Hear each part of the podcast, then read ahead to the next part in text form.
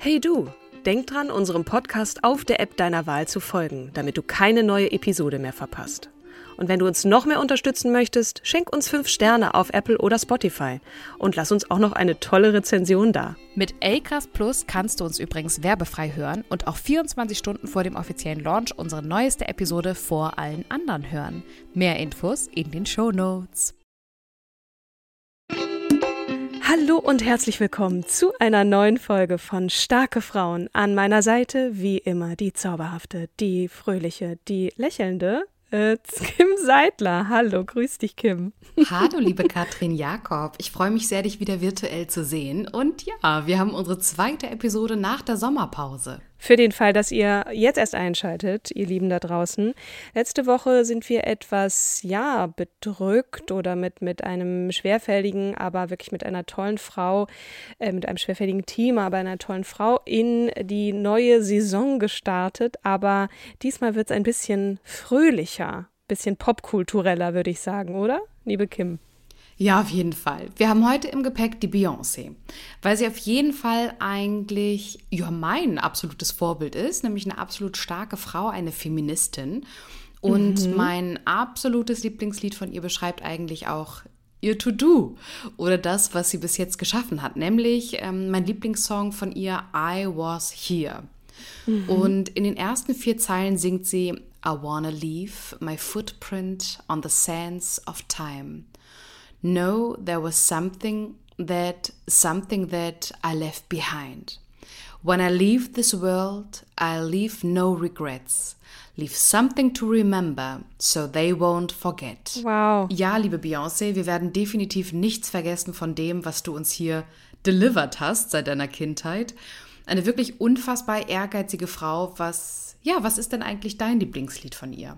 Es gibt ein Lied, was mich wirklich berührt und korrigiere mich, ich hoffe, ich, ich habe den Titel richtig im Kopf, ist nämlich Freedom. Ja, super schön. Das feministische Lied überhaupt, nämlich mit Kendrick Lamar. Freedom, I can't move. Freedom, cut me loose. Singing freedom, freedom, where are you? Cause I need freedom too.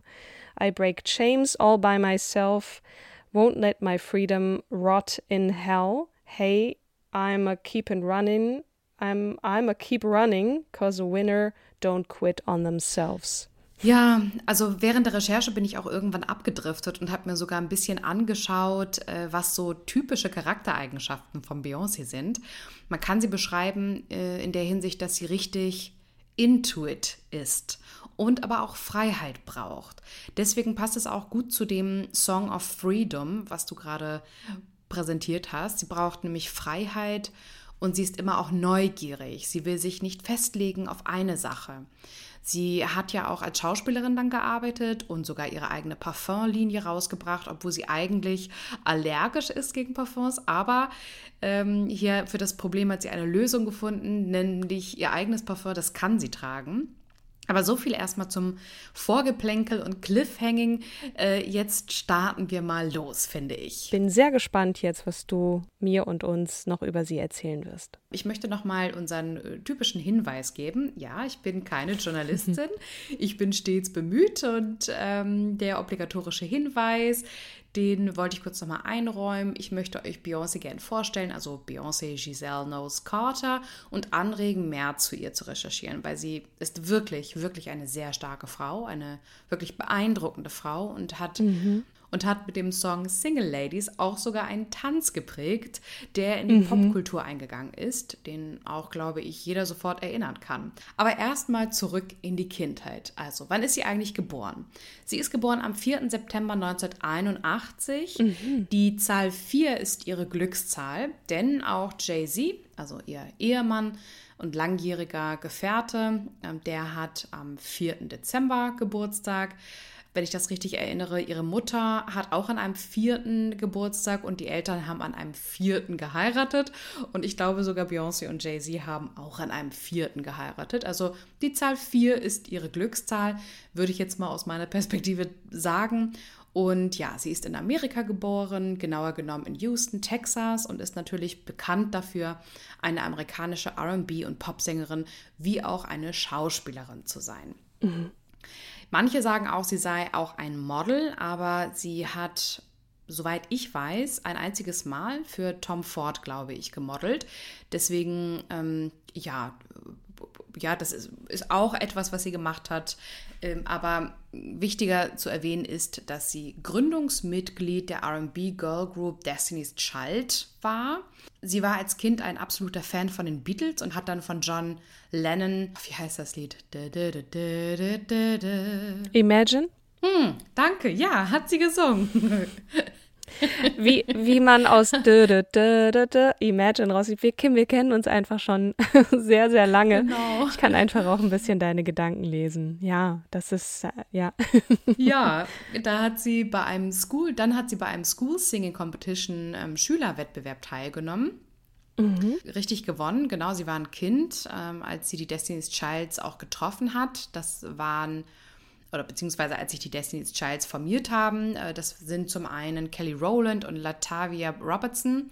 Da scheiden sich aber auch manchmal die Geister, also beziehungsweise die Quellen. Also ähm, ich weiß jetzt nicht, ob das stimmt, dass sie sich bei einer Audition kennengelernt haben.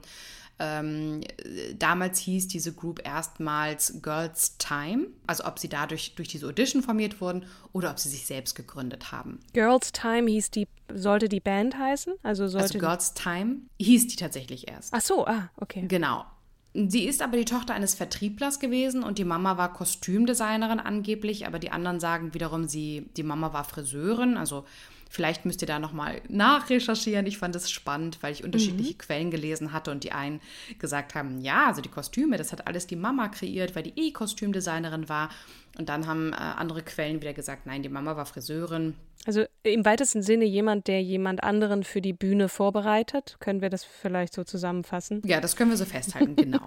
Aber da wurde auch immer viel gesungen in der Familie, ne? weil ich finde, also Solange Knowles, nämlich auch eine ganz, ganz hervorragende Sängerin. Und da habe ich definitiv auch ähm, ein paar mehr Songs gehört. Also ich meine, man muss nicht bewusst, ja, ich, ich finde äh, die auch ganz toll. Das heißt auch, aber ich habe tatsächlich nie wirklich bewusst Beyoncé. Also sie wird einem ja aufgedrängt. Das ist ja eine popkulturelle ähm, Figur, Ikone, ganz toll, wirklich, ich bewundere die auch, aber ich habe mich mit ihr jetzt nicht so, ich bin jetzt kein Fangirl oder so. Ähm, Genau, ja. zurück zu ihrem Ur Ursprung. Papa hat afrikanische und Mama hat afrikanische, französische, indianische und irische Wurzeln.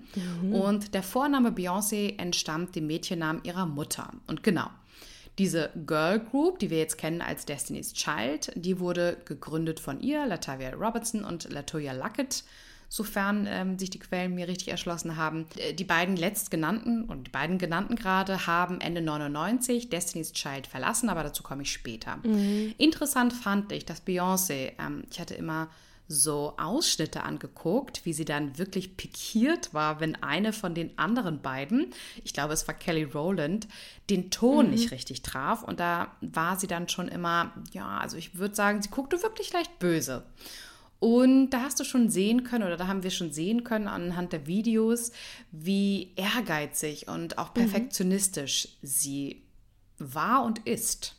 Und sie wollte immer alles und dafür ist sie auch bekannt. Also jedes kleine Detail, wie auch bei JLo übrigens, Jennifer Lopez, das musste sitzen.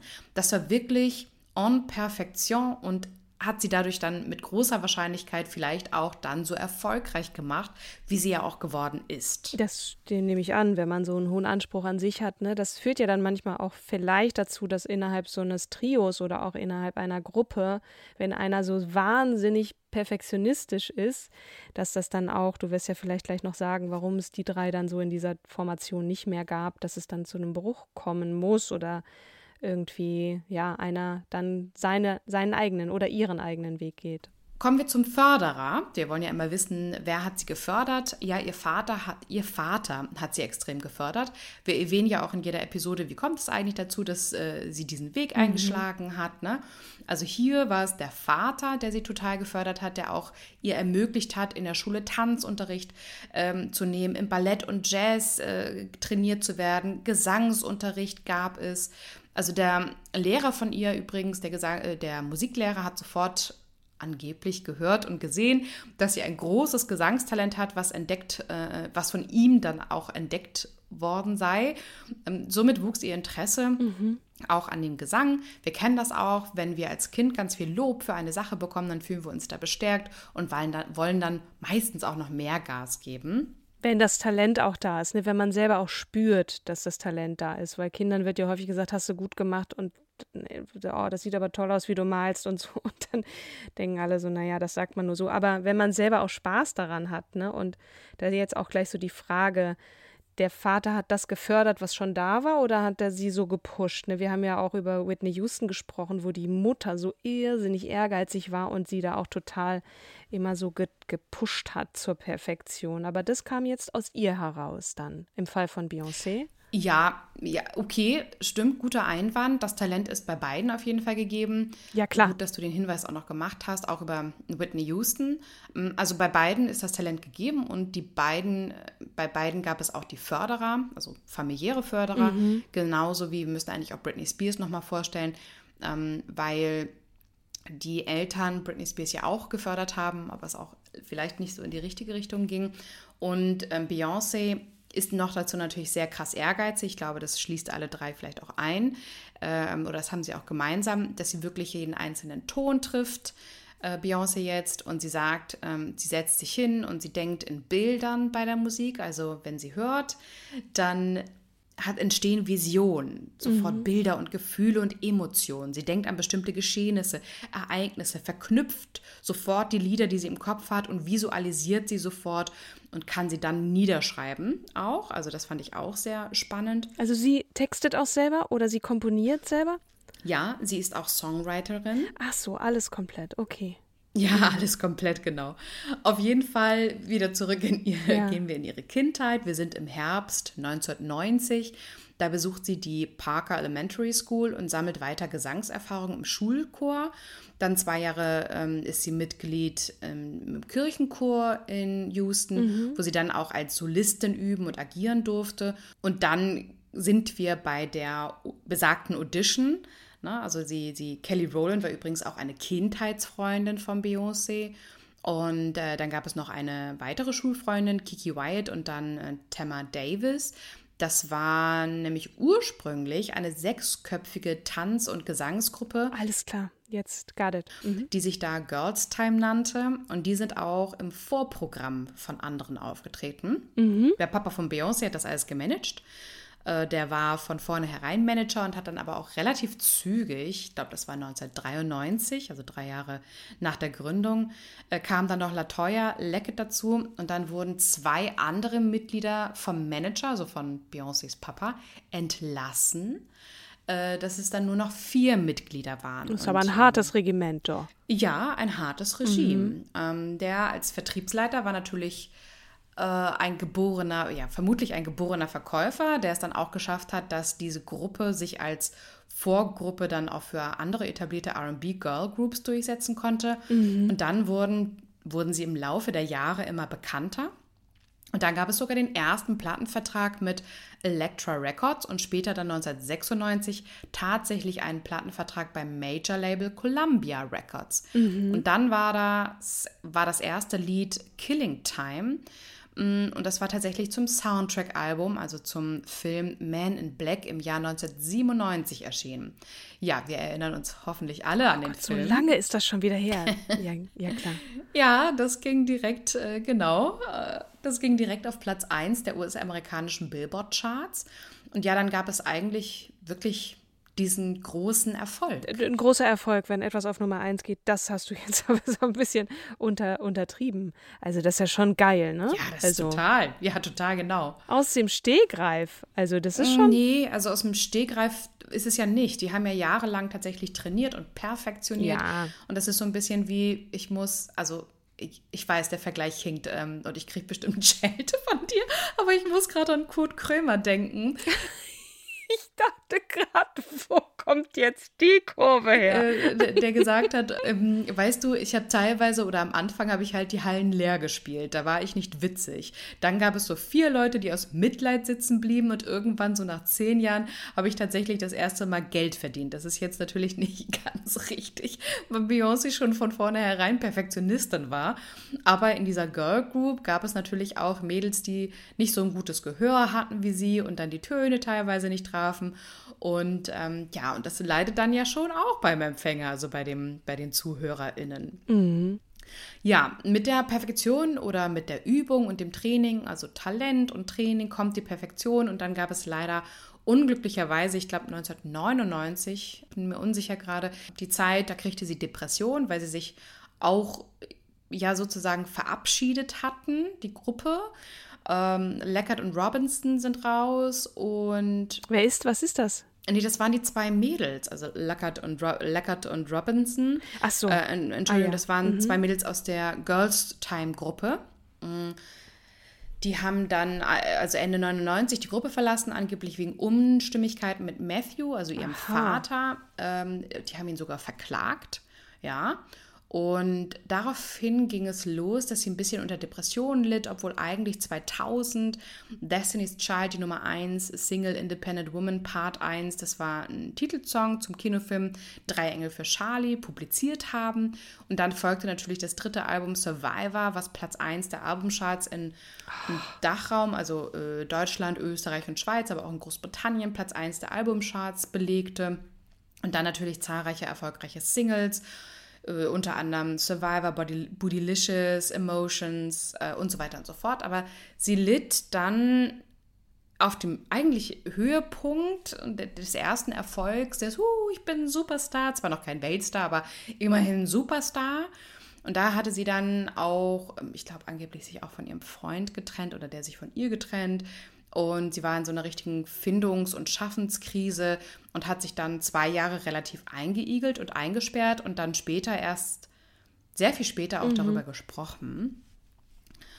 Und äh, dann war ihre Mama eigentlich auch diejenige, die ihr liebevoll äh, den Tritt in den Popo gegeben hatte und gesagt hat, äh, komm, du gehst jetzt da raus und das wird schon alles und die auch immer die Bodenhaftung für Beyoncé war und ist, ähm, auch wenn sie ihr eigenes, auch wenn Beyoncé jetzt ihr eigenes Champagner-Label mit Jay-Z inzwischen gekauft hat und alles sehr irgendwie abgehoben zu sein scheint, ist sie sozusagen immer für sie da und also die auch immer an sie geglaubt hat und ja, vermutlich ja auch dann ihre Kleider geschnitten hatte. Äh, also auf jeden Fall hat Beyoncé ein gutes Familiennetz, ähm, was es auch immer gut mit ihr gemeint hat, im Gegensatz jetzt zum Beispiel zu Whitney Houston. Aber das ist ja völlig klar, ne? Auch wenn du jetzt ein Champagner-Label hast, du brauchst immer irgendjemanden, der dich auf den Boden der Tatsache zurückbringt, der dir sagt, das sind die wahren Werte und das bist du für mich, ne? Nicht nur die Künstlerin sieht, sondern eben einfach ein Mensch, der dahinter steht. Ich finde, das, das braucht jeder, ne? Du, äh, und sonst, sonst kriegst du halt einfach, ja, sonst, sonst fällst du um, weil da, da können dir tausend Leute zujubeln, die das alles toll finden, was du machst, aber das alleine ist es ja dann auch nicht. Ne? Also man braucht so den Fels in der Brandung und wenn das die Mama ist, das macht ja schon auch äh, durchaus Sinn, dass es ein Elternteil sein kann. Ne? Wir kommen jetzt ins Jahr 2001. Mhm. Ich bin mir gerade unsicher, ob ich jetzt so lange über die Zahl 4 gesprochen habe und vergessen habe, das Geburtsjahr zu sagen. Das sind vierten 81, hattest, meine ich, dass du 81 gesagt hast, aber. Okay, sehr gut, Katrin. Ach, du bist mein Gedächtnis, danke dir. Ist ja gar nicht so viel also ist ja quasi unser, unser Alter. Ja, genau. Nur haben sich andere Wege offenbart für uns drei. ich singe auch sehr gerne. So, zurück ins Jahr 2001. Also, wir sind im Jahr der Welttournee Destiny's Child und danach gab es ein Weihnachtsalbum Eight Days of Christmas im Oktober und da haben sich dann die drei Frauen zugunsten, heißt es, von der Solo-Karriere mhm. haben sich die Wege erstmal getrennt. Mhm. Also sie haben jetzt erstmal gesagt, so, jetzt erstmal Pause. Genau dann gehen die Solo-Karrieren los. Und äh, ja, wir wissen ja, das war dann tatsächlich der Durchbruch zum Weltstar für Beyoncé. Und sie fing auch dann an, ihre Schauspielkarriere anzugehen, weil sie ja, einfach ein neugieriger Mensch ist und gesagt hat, Mensch, also da gibt es ja noch mehr als nur Singen und Tanzen. Ich möchte auch ganz gerne als Schauspielerin tätig sein. Und so ging es dann los mit Fighting Temptations. Und äh, natürlich hat sie dafür dann auch den Soundtrack aufgenommen. Hast du den Film gesehen? Ich habe da noch nie von gehört. Nee, ich habe den auch nicht gesehen, aber äh, den anderen kennst du. Du kennst zum Beispiel Austin Powers Goldstander. Ja, natürlich. Also den habe ich geguckt, weil das ein schöner platter Humor ist. Und dann haben wir im Jahr 2002 auch noch wieder die Single Bonnie and Clyde mit ihrem Freund Jay-Z. Das ist ja ihr langjähriger Partner. ähm, mit denen, den sie auch inzwischen geheiratet hat. Und ich glaube, die haben drei Kinder. Und ja, das Lied erreicht dann Platz 4 der im amerikanischen Billboard Hot 100. Äh, 100. Also für den Fall, wenn ihr Jay-Z nicht kennt, ist auch einer der erfolgreichsten Künstler der Welt Ja. äh, of all times. Total. Also ich meine ein Dream Team so, ne? Dann Juni 2003 gab es, und äh, das habe ich echt abgefeiert, das Album Dangerously in Love. Das hatte ich mir damals gekauft. Das war so ein graues Cover mit Glitzer und ich habe das immer hoch und runter gespielt in meinem CD-Player, meinen transportablen. Wow, was für eine Zeit. Wir erinnern uns, als es noch CD-Player gab. Ja. Ja, das ging sofort auf Platz 1 der Billboard 200 ähm, Charts und verkauft sich weltweit über 11 Millionen Mal und dann Crazy in Love und Baby Boy, alter Schwede mit Sean Paul. Ach, das habe ich, die beiden, die waren großartig. Also Crazy in Love, Crazy in Love. Crazy in Love.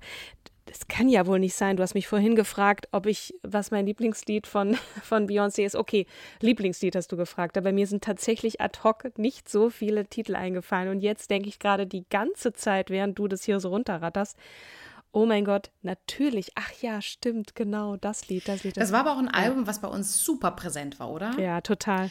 Total. Ja, und dann waren, ich würde sagen, die zwei Jahre, die extrem krass waren ähm, und ein absoluter Weltstar-Durchbruch auch wurde. Und dann haben wir 2004 und 2005. Mm, Im März 2004 ist Beyoncé dann mit Alicia Keys, Missy Elliott und Tamia auf eine, oder Tamaya, auf eine Tournee durch Nordafrika gegangen. Und dann haben sich Bandmitglieder von Destiny's Child auch wieder getroffen oder die Bandmitglieder wieder getroffen und haben dann das letzte Album Fulfilled veröffentlicht. Und das ging dann erstmal auf Platz 1, äh, Platz 2 in den amerikanischen Albumcharts. Und das habe ich ehrlich gesagt nicht so ganz richtig mitgekriegt. Vielleicht war ja auch mit mir selbst beschäftigt, ich weiß es nicht. Auf jeden Fall gab es dann. Man hört ja auch äh, mal andere Dinge. 2006 und 2007. Äh, und da hat sie auch für den Musicalfilm Dream Girl, in dem sie auch mitgespielt hat, auch mehrere Lieder aufgenommen. Den Song Listen, den ich eingangs schon erwähnt hatte. Ähm, wunderschöne Ballade kam dann raus. Ja, und auf jeden Fall nämlich auch wieder Nummer 1, glaube ich. Äh, und dann gab es Déjà-vu. Mit Jay-Z wieder und Single-Auskopplung Irreplaceable. Auch ein wahnsinnig schöner Song. Dann Beautiful Auf Liar, jeden mit der Sängerin Shakira. Wirst du auch auf jeden Fall mitgekriegt haben. Geh bitte.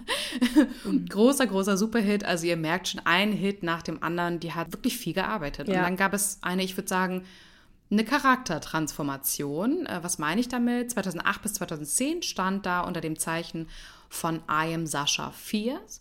Und sie sagt, Sascha Fierce war ihr alter Ego. Das ist sozusagen diejenige, die dann halt dieser Vamp, dieses sexy Selbstbewusstsein und gib ihm, ich kann alles, ich bin mega. Also die Rampensau auf der Bühne würde ich das jetzt mal nennen. Und sie sagt, im Privaten würde sie nie mit Sascha Fierce befreundet sein wollen, weil die einfach zu egoistisch ist. Und warum hat sie das Album so genannt? Ähm, Sascha Fierce, weil sie sagt, ja, ich bin jetzt erwachsen geworden. Ich brauche das nicht mehr, diese zwei Persönlichkeiten, sondern ich zeige euch jetzt die Beyoncé, veröffentliche aber trotzdem ganz bewusst nochmal ein Sascha Fierce Album, weil dieses Album eher Mainstream ist, was ich ehrlich gesagt ja gar nicht bin. Und das hört man auch ganz stark bei Lemonade. Ich weiß nicht, ob ihr das Album gehört habt, aber Lemonade ist für mich so ein bisschen oder ja, sehr viel Experimentierklänge, äh, Experimentalklänge. Was ich auch bei Lemonade total spannend fand, war, dass sie einfach Videos über Nacht gelauncht hat, ohne große Werbetrommel. Und es gab schon in den ersten Minuten millionenfache Abrufe und war, ja, ein absoluter Erfolg. Und sie hat es übrigens nochmal ins Guinness-Buch der Rekorde geschafft mit einem Tweet. Ich glaube, es war ein Tweet zu ihrer Tochter. Und da gab es nämlich pro Sekunde über 8800 Tweets dazu. Und damit hat sie es ins Guinness-Buch der Rekorde geschafft. Wow. Ja. Also sie hat natürlich, ähm, sie ist eine der meisten ausgezeichneten Frauen, was die Grammy-Nominierung angeht und auch wirklich eine Abräumerin von Trophäen.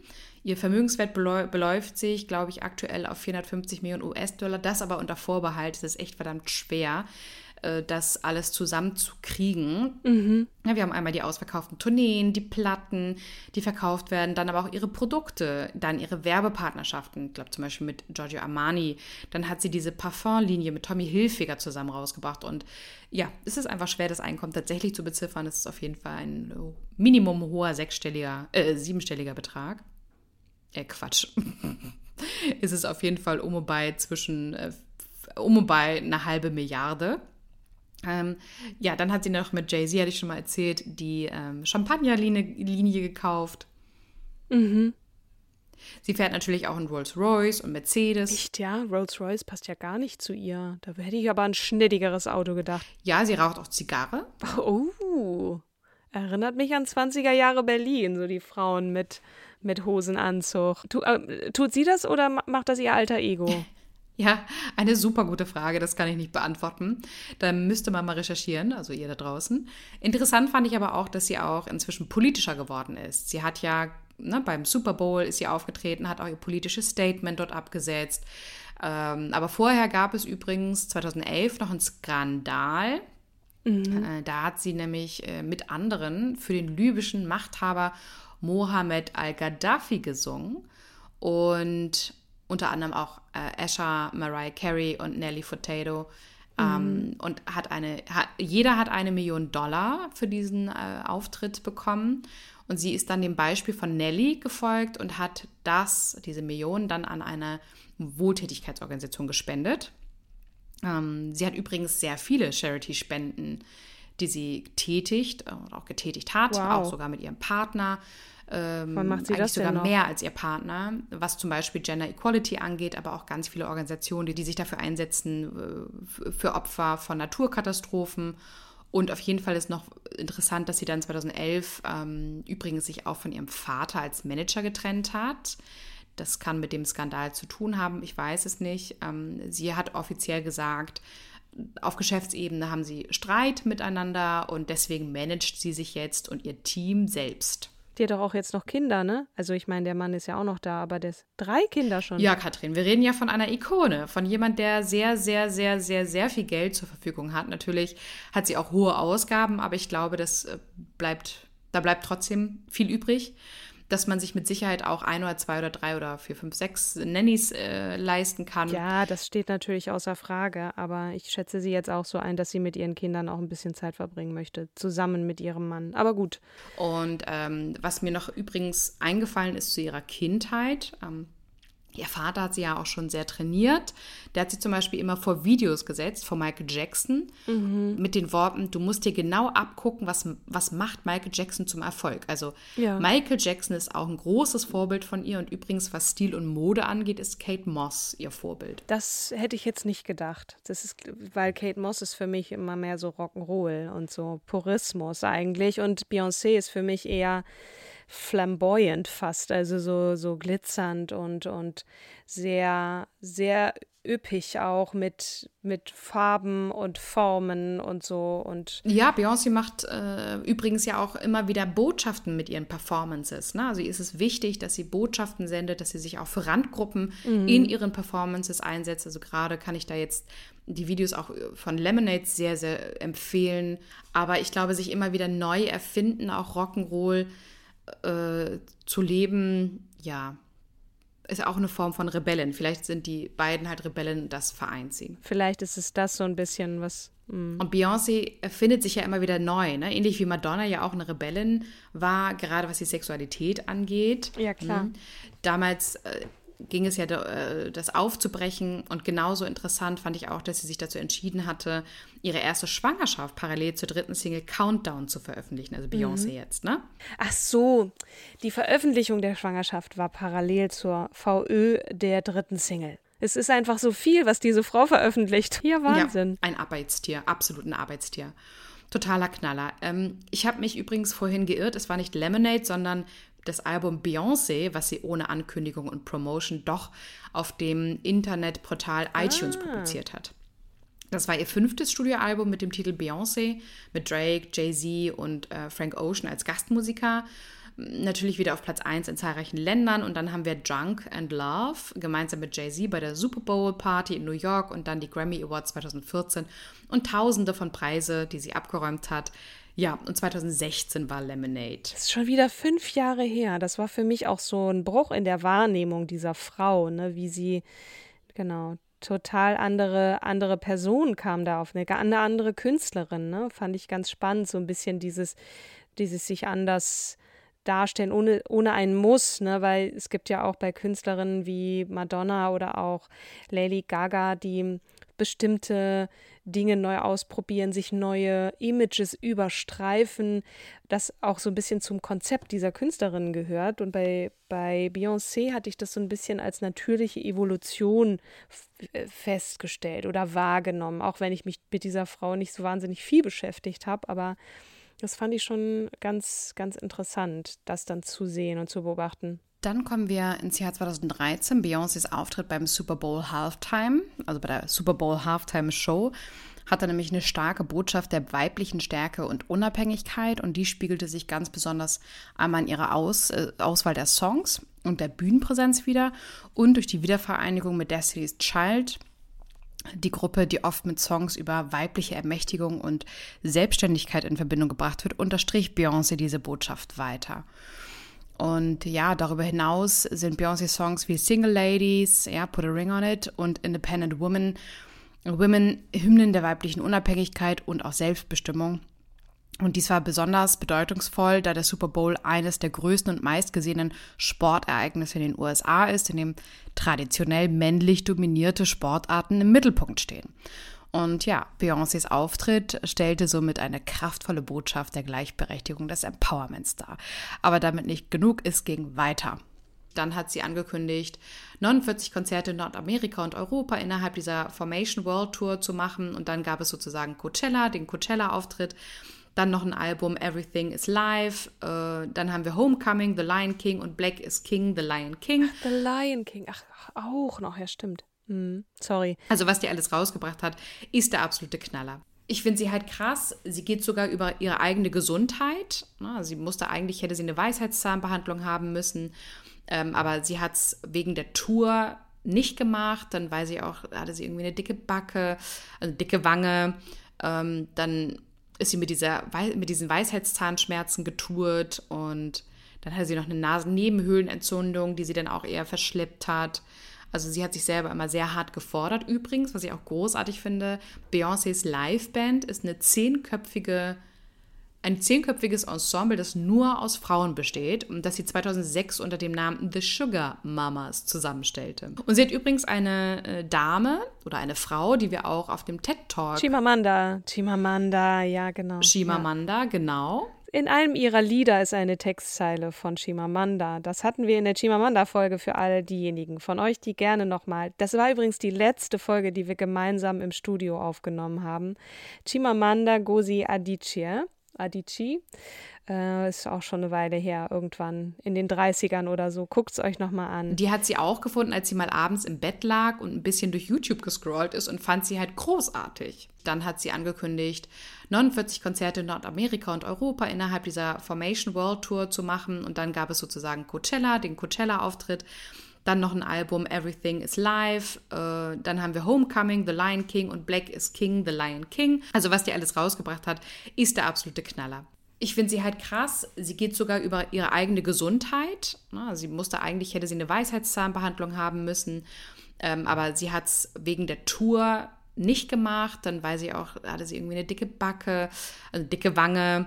Ähm, dann ist sie mit, dieser, mit diesen Weisheitszahnschmerzen getourt und dann hatte sie noch eine Nasennebenhöhlenentzündung, die sie dann auch eher verschleppt hat. Übrigens, was ich auch großartig finde, Beyoncés Liveband ist ein zehnköpfiges Ensemble, das nur aus Frauen besteht und das sie 2006 unter dem Namen The Sugar Mamas zusammenstellte. Wichtig ist mir auch noch zu erwähnen, Beyoncé wird ja oft auch als Botschafterin der LGBTQIA-Plus-Gemeinschaft angesehen und das aus mehreren Gründen. Ihre Texte sind inklusiv und ähm, ne, in ihrer Musik und in ihren Musikvideos hat Beyoncé häufig inklusive Botschaften integriert, die Menschen aller Geschlechter, sexuellen Orientierungen und Identitäten ansprechen und feiern. Ihre Texte und Darstellungen fördern Akzeptanz und Vielfalt. Auch unterstützt sie öffentlich die Rechte von LGBTQIA-Personen. Sie hat sich für die Ehegleichheit ausgesprochen und sich gegen Diskriminierung aufgrund von Geschlecht oder sexueller Orientierung positioniert. Sie verwendet LGBTQIA-Symbole und Ikonen na, hat in ihrer Kunst und in ihren Auftreten häufig Symbole und Ikonen integriert, um Solidarität zu zeigen. Zum Beispiel hat sie Drag-Künstler in ihren Videos und Auftritten gefeatured. Sie hat auch ähm, persönliche Erfahrungen geäußert, insbesondere über die Beziehung zu ihrem Onkel, der ein schwuler Mann war und eine wichtige Rolle in ihrem Leben spielte. Und Sie fördert Künstler und DesignerInnen und unterstützt diese und äh, hat sich auch bereits an verschiedenen Kampagnen beteiligt, die sich für die Rechte und das Wohlbefinden der LGBTQAI-Plus-Gemeinschaft einsetzen. Und zum Abschluss, sie hat, noch eine, sie hat noch Zwillinge bekommen, aber ich wollte noch mal erwähnen, dass sie die erste Frau übrigens ist, die sechs Grammys an einem einzigen Abend gewonnen hat und die Frau mit den meisten Grammy-Nominierungen aller Zeiten ist um zurück auf das, ne, I wanna leave footsteps in the sand oder ne, diese Textzeile da definitiv dazu gehören wird, die geht in die Geschichte ein, da bin ich ziemlich sicher. Bin auch sehr gespannt, was noch von ihr kommt und inwieweit sie das aufrechterhalten kann, sich selbstgerecht zu werden, etwas Neues zu schaffen, einen Stil zu prägen, der ein bisschen nach ihr klingt, aber immer wieder neu. Ich glaube, das ist die große Herausforderung eines jeden Popkünstlers äh, und Popkünstlerin. Und da bin ich sehr gespannt. Vielen Dank, liebe Kim.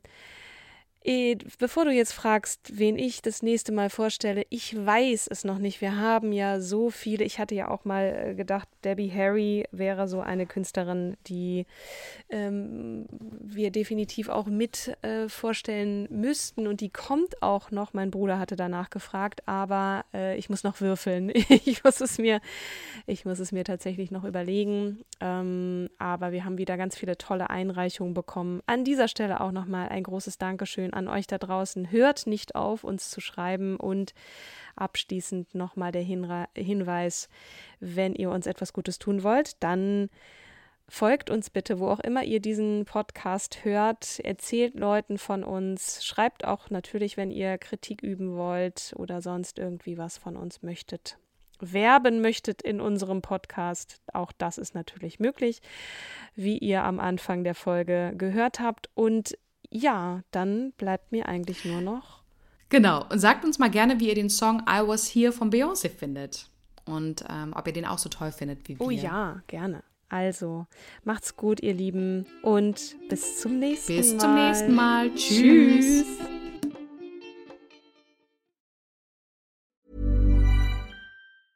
Sick of being upsold at gyms? My guy, you're currently a base member. For $90 more, I can upgrade you to our Shred membership. For $130 more, you'll be a Swole member. And for just $300 more, you'll reach Sweat Platinum. At Planet Fitness, you'll get energy without the upsell. Never pushy, always free fitness training and equipment for every workout. It's fitness that fits your budget. Join Planet Fitness for just $1 down and $10 a month. Cancel anytime. Deal ends Friday, May 10th. See Home Club for details.